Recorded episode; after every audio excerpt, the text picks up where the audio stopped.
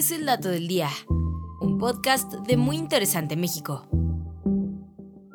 Y hoy nos preguntamos, ¿por qué nuestro país se llama México? Aunque el nombre oficial de nuestro país es Estados Unidos Mexicanos, tanto habitantes del país como el mundo entero conoce al territorio simplemente como México, y aunque existen varias versiones sobre el origen del nombre, todas ellas son bastante parecidas.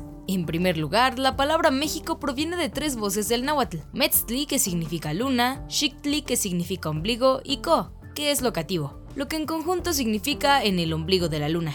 Como sabemos, México Tenochtitlán fue la ciudad capital de la civilización mexica, quienes, a través de la Triple Alianza, junto con Texcoco y Tacuba, dominaban los territorios cercanos en la región de Mesoamérica. De manera que una vez llegaron los españoles, la palabra México simplemente fue adoptada por ellos para referirse al vasto territorio. Aunque otra versión menciona que la palabra México deriva de Mexi o Mextli, un nombre asociado al dios Huitzilopochtli, quien según la leyenda fue el responsable de guiar a los nahuas hacia el lugar en el que más tarde fundarían su ciudad, un sitio donde deberían ver un águila devorando una serpiente.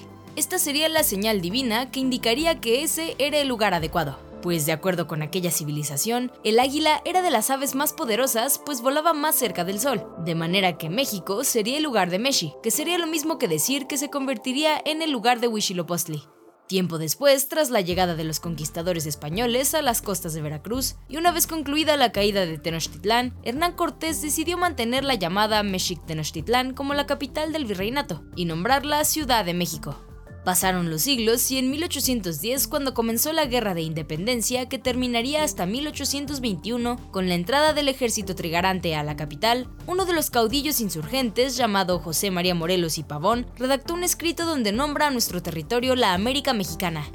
Y por su parte, Agustín de Iturbide, que ocupó el título de emperador, estableció el primer imperio mexicano, no obstante, este proyecto político no prosperó y dos años más tarde fue obligado a reinstaurar el Congreso. Así, comenzó a desarrollarse la primera Carta Magna de la joven nación independiente bajo el actual nombre de Estados Unidos Mexicanos, la cual fue promulgada el 4 de octubre de 1824, por lo que de alguna forma la popularidad del nombre México ha perdurado durante varios siglos a lo largo de la historia de nuestro país.